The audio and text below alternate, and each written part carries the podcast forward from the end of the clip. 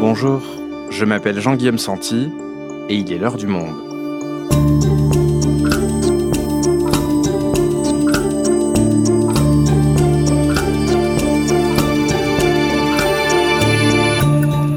Aujourd'hui, qu'est-ce que le syndrome de la Havane, ce mal mystérieux qui touche des dizaines de diplomates et membres des services secrets américains et canadiens?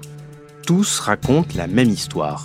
Un bruit strident, une sensation de vertige extrêmement intense, des nausées, et puis, au fur et à mesure que le temps passe, des capacités cognitives qui déclinent, une vision qui baisse, des fortes migraines, bref, une vie qui devient un véritable enfer. Aujourd'hui, après de nombreuses théories plus ou moins fumeuses, voire l'hypothèse d'une psychose collective, le mystère entourant ces symptômes reste épais, même si l'enquête pointe de plus en plus vers une attaque des forces russes. Luca Minizini est journaliste au Monde, il a enquêté sur cette affaire pour M, le magazine du Monde, il nous raconte. Le mystère du syndrome de la Havane, un épisode produit par Majid Benasser, réalisation Amandine Robillard.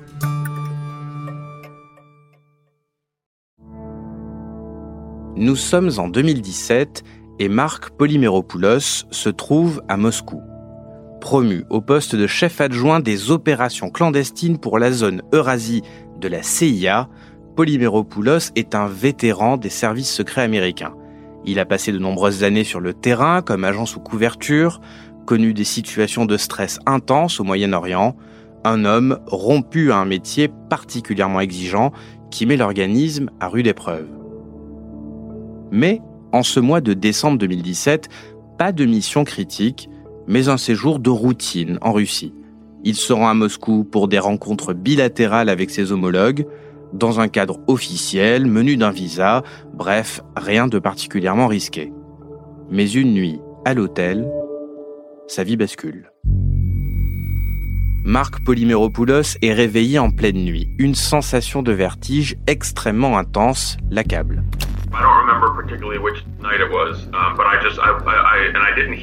Je ne sais plus quelle nuit c'était exactement et je n'ai rien entendu. Mais je me suis levé en plein milieu de la nuit et j'ai eu cette sensation de vertige. C'était quelque chose qui ne m'était jamais arrivé auparavant. Vous savez, j'ai passé beaucoup de temps en zone de conflit.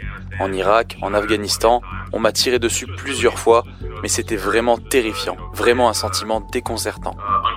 J'avais la sensation que la pièce tournait. Je ne pouvais pas me lever. Ensuite, j'ai eu ce bourdonnement dans mon oreille, j'avais l'impression de devenir malade. J'avais aussi de terribles maux de tête à l'arrière du crâne, mais le vertige, c'était vraiment quelque chose d'extraordinaire pour moi.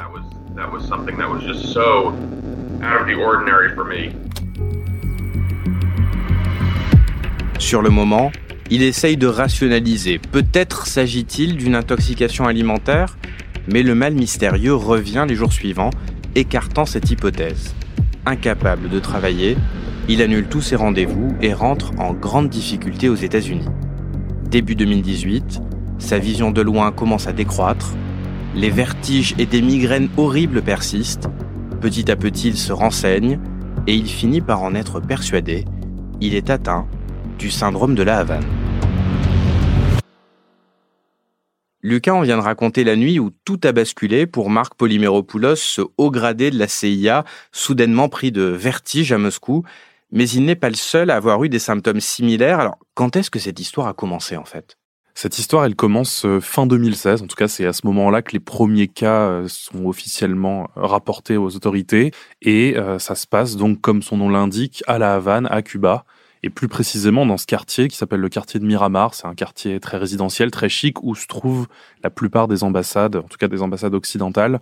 Et c'est un quartier, en plus d'être résidentiel, très sécurisé, où il y a beaucoup de gardes du corps, beaucoup de présence policière.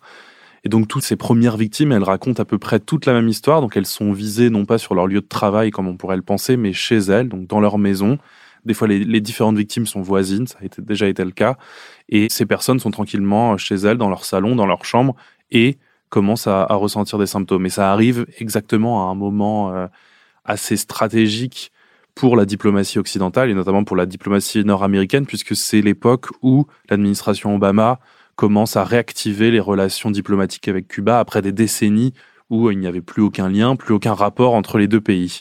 Et les symptômes sont toujours les mêmes, donc bruit strident, migraine, vertige, certains parlent de saignement du nez, c'est ça? Ouais, globalement, c'est toujours ces symptômes-là, donc euh, des migraines, des vertiges, des saignements de nez, des pertes de mémoire, des pertes d'équilibre, c'est ce qui revient en tout cas le, plus souvent, et avec toujours ce bruit strident qui transperce les oreilles, euh, qui annonce euh, les symptômes toutes les victimes à ce moment-là sont toujours des diplomates ou des agents de service de renseignement, donc principalement euh, américains. C'est le, la majorité des victimes sont américaines et dans une moindre mesure euh, canadiennes aussi.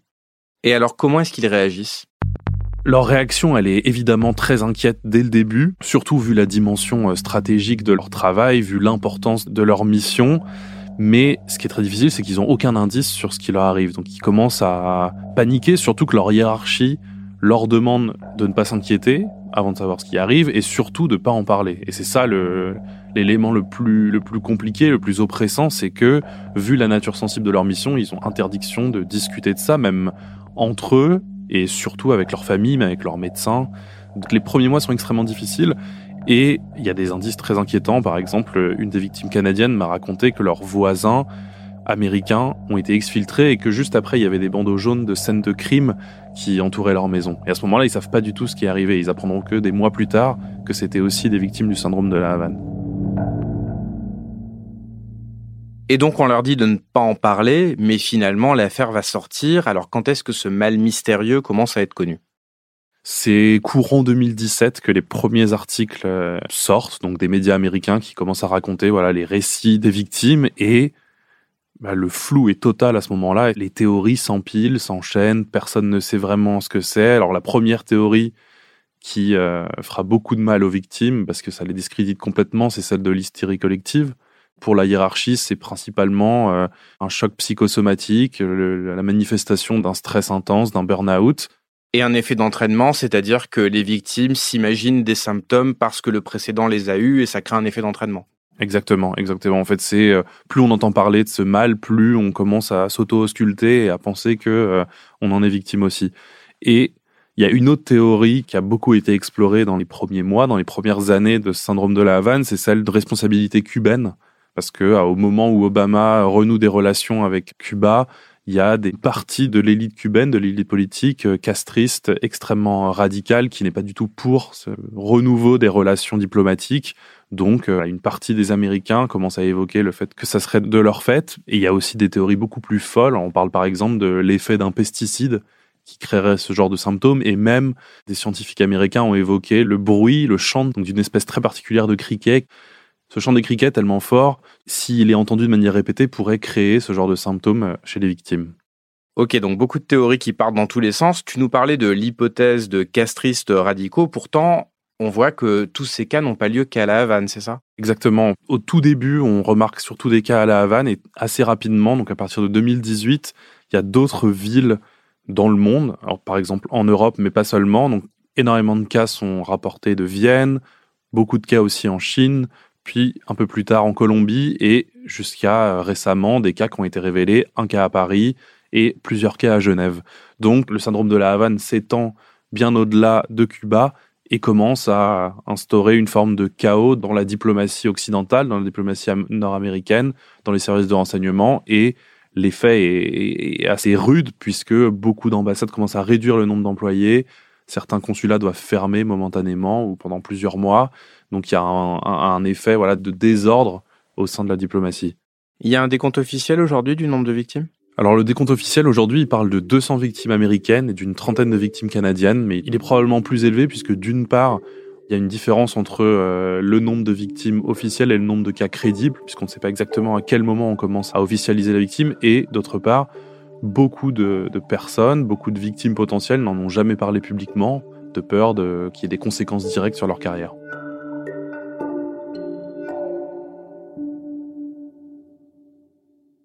Ok, alors revenons au personnage principal de ton enquête, Marc Polyméropoulos.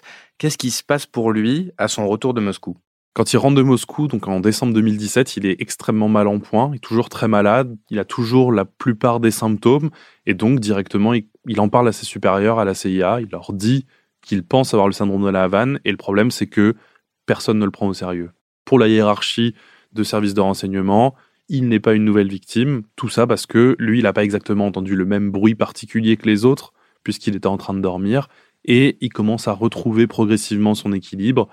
Donc l'agence ne mène pas énormément de tests et lui dit de continuer à travailler. Le problème, c'est qu'il n'arrive pas à travailler plus de deux ou trois heures par jour, ce qui est extrêmement handicapant vu son poste. Et il doit euh, chercher lui-même, donc il multiplie les rendez-vous chez des médecins, chez des spécialistes. J'ai vu tellement de docteurs différents ces dernières années et essayé tellement de choses, en partant de la thérapie physique jusqu'à l'essai de plusieurs traitements médicamenteux. Je me suis même fait injecter des stéroïdes à l'arrière de la tête. Rien de tout ça n'a fonctionné. Comme je le dis souvent, j'aurais préféré que l'on me tire dessus. Quand je disais que l'on m'avait tiré dessus en Afghanistan et en Irak, j'aurais préféré avoir une blessure de ce genre plutôt que ce qu'il m'est arrivé. Et est-ce qu'il est seul dans ce cas, la CIA, à se heurter au, mur de sa hiérarchie face à ces symptômes? Pas du tout. Toutes les victimes de la CIA à cette époque-là sont traitées de la même manière, avec énormément de froideur. Il y a par exemple une victime américaine euh, du syndrome de la Havane en Chine à qui j'ai parlé, qui me racontait qu'on lui avait conseillé d'arrêter de parler de ces mots, que sa réputation était en jeu, et même à un moment, son salaire n'a plus été versé pendant environ cinq mois, par erreur selon la version officielle. Et il y a un autre de ses collègues qui s'était exprimé publiquement dans le New York Times, Mark Lenzi, qui lui avait été menacé par email, qui avait reçu une lettre de réprimande et à qui on avait même imposé un examen psychiatrique. Donc, de façon générale, la première attitude adoptée par les autorités américaines, c'est en gros faire comme si ça n'existait pas. Tout à fait, en fait, pour eux, la stratégie est d'en parler le moins possible et de minimiser au maximum les symptômes, les récits des victimes. Et l'administration américaine, elle, réagit de cette manière parce que ils veulent surtout pas être considérés comme les responsables de cet accident professionnel. Et tu nous disais que des diplomates canadiens étaient également touchés. Alors tu as pu en rencontrer pour ton enquête. Est-ce que le gouvernement canadien fait un peu moins l'autruche que les Américains? Pas du tout, c'est même presque pire sous certains aspects. Il y a par exemple une diplomate canadienne à qui j'ai parlé, on l'appellera Amanda parce qu'ils restent tous anonymes, qui résumait ça en parlant d'une culture des yeux levés au ciel.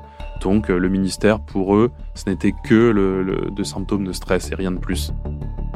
Il y a un événement qui illustre bien cette ambiance-là. Donc c'est à La Havane en 2018, la femme de l'ambassadeur Patrick Parizeau, très sarcastique, qui s'adresse à la compagne d'un diplomate et qui lui dit Ah, vous aussi vous voyez des fées au fond du jardin? Donc ça montre bien voilà, ce mépris que subissent les victimes canadiennes. Et donc, face à ce mur de la hiérarchie, que vont faire les différentes victimes? Les victimes, qu'elles soient canadiennes ou américaines, ne vont pas avoir d'autre choix que de chercher eux-mêmes des réponses et de mener eux-mêmes l'enquête. Alors, qu'est-ce que ça veut dire? Qu'est-ce qu'elles font? Le plus important pour les victimes, c'est d'obtenir d'abord des réponses médicales, de savoir exactement ce qui leur arrive. Côté canadien, face au déni de leur administration, il y a deux victimes, par exemple, qui décident d'elles-mêmes d'être examinées par une université américaine, le Center for Brain Injury and Repair, qui est à l'université de Philadelphie et qui est le centre d'experts du syndrome de la Havane, qui en tout cas a beaucoup étudié le, le phénomène.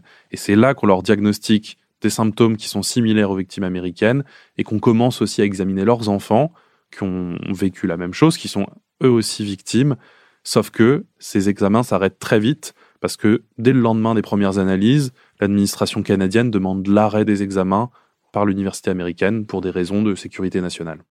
Donc l'administration continue de résister, alors qu'est-ce qui se passe ensuite? Les victimes canadiennes décident de se rassembler, de s'entraider, de former un groupe de victimes pour euh, trouver des réponses à leurs questions. Donc, ça prend la forme assez basique d'un groupe WhatsApp. Donc, c'est des diplomates, des anciens diplomates, qui ont tous été en poste à l'ambassade euh, du Canada à La Havane, qui euh, s'échangent des, centaines de messages. Et ils rient souvent en disant qu'on pourrait faire une série télé de cet échange WhatsApp, tellement il y a de rebondissements. En février 2019, ce petit groupe de diplomates canadiens décide de porter plainte contre le gouvernement fédéral pour négligence et de réclamer 28 millions de dollars, soit à peu près 20 millions d'euros. Ils étaient d'abord 6 et ils sont maintenant 28 plaignants qui sont représentés par le même avocat qui s'appelle Paul Miller et dans cette procédure judiciaire qui pourrait euh, s'étaler sur plusieurs années. Et pour revenir à Marc Polyméropoulos, alors comment a fini son histoire à lui? Alors malheureusement pour Marc Polyméropoulos, il a été contraint de démissionner. J'ai fini par prendre ma retraite en juillet 2019 à l'âge de 50 ans à cause de ça. J'avais encore beaucoup de temps devant moi. J'avais encore du carburant dans le réservoir. J'ai pu prendre ma retraite parce que j'étais éligible à partir de cet âge, mais je serais resté dix ans de plus si je le pouvais. Mais je ne pouvais plus du tout aller travailler. Est-ce qu'il a guéri depuis? Pas vraiment, il a toujours euh, beaucoup de symptômes, notamment des migraines qui l'empêchent souvent de travailler. Il continue à chercher un, soutien médical et c'est ce qui l'a poussé à parler publiquement et à parler à la presse, qu'il a fait pour la première fois en octobre 2020 au magazine GQ euh, version américaine. Et c'est ce qui a permis de mettre la pression à, à la CIA, à l'administration américaine, et ce qui lui a permis d'être pris en charge par un hôpital militaire tous ces événements que tu nous racontes, Lucas, ils datent à peu près de 2016 à 2019. Alors, est-ce qu'aujourd'hui, en 2022, les gouvernements ont enfin une réaction à la mesure du phénomène? Leur réaction a changé, alors notamment du côté américain avec l'arrivée de Joe Biden à la Maison Blanche, qui a voulu vraiment rompre avec la gestion qu'il y avait eu durant l'administration de Donald Trump, euh, donc à partir de 2016, et qui a même euh, constitué une équipe dédiée à la prise en charge de ce phénomène au sein du département d'État. Il y a aussi une équipe dédiée au sein de la CIA qui enquête sur le phénomène. Et Joe Biden a aussi signé une loi, donc le Havana Act, en, en octobre 2021, qui a été votée à l'unanimité par les deux chambres du Congrès américain, ce qui est très rare, et cette loi, elle promet, elle permet une compensation financière pour les victimes du syndrome de la Havane.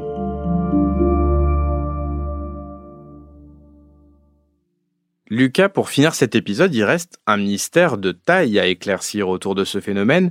Qui est à l'origine du syndrome de la Havane? Tu nous parlais de théories plus ou moins fumeuses en 2017. Alors, est-ce qu'aujourd'hui, on a une meilleure idée de ce qui a causé tout cela? On a une meilleure idée, ça se précise, ça se précise très lentement, mais ce qui revient le plus maintenant avec les analyses qui se multiplient, les, scientifiques qui étudient de plus en plus précisément le syndrome de la Havane, la théorie la plus crédible, c'est celle des micro-ondes pulsées qui auraient été envoyées par une force ennemie vers les résidences ou les chambres d'hôtel des victimes. Et le syndrome correspond à un effet bien connu, donc ça s'appelle l'effet frais, du nom d'un scientifique américain aujourd'hui octogénaire, et donc cet effet frais, il correspond à des micro-ondes qu'on peut entendre sous forme de son et qui viennent déstabiliser l'oreille interne. Donc des micro-ondes envoyées par des forces ennemies vers les résidences des diplomates, est-ce qu'on sait qui est à l'origine de ces attaques? On ne sait pas encore exactement qui est à l'origine de ces attaques, mais la piste qui revient le plus souvent, c'est celle de la Russie. C'est ce que toutes les victimes de la CIA assurent, c'est ce que Marc Polymeropoulos m'a répété. Et pour eux, la Russie serait responsable du syndrome de la Havane parce que ça correspond à la manière dont le pays de Vladimir Poutine mène sa guerre hybride depuis des années. Et il y a aussi peu de pays qui ont les capacités technologiques et scientifiques de créer ce genre d'armes euh, de micro-ondes. Mais ça, ce sont des hypothèses. Est-ce qu'on a des éléments de preuve un peu plus tangibles qui pointent vers la Russie? On a des éléments de preuve un peu plus précis, notamment du côté de la CIA.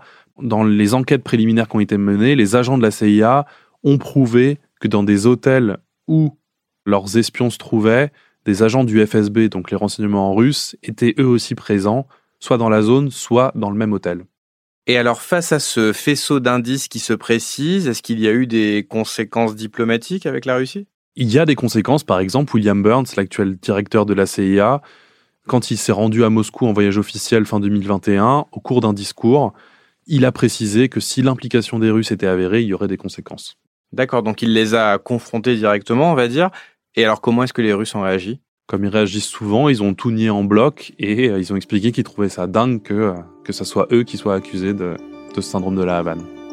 Merci Lucas. Merci Jean-Guillaume.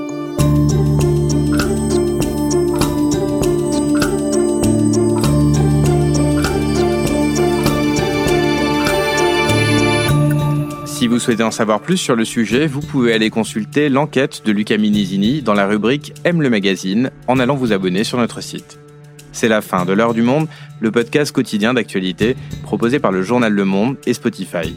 Pour ne rater aucun épisode, vous pouvez vous abonner gratuitement au podcast sur Spotify ou nous retrouver chaque jour sur le site et l'application lemonde.fr.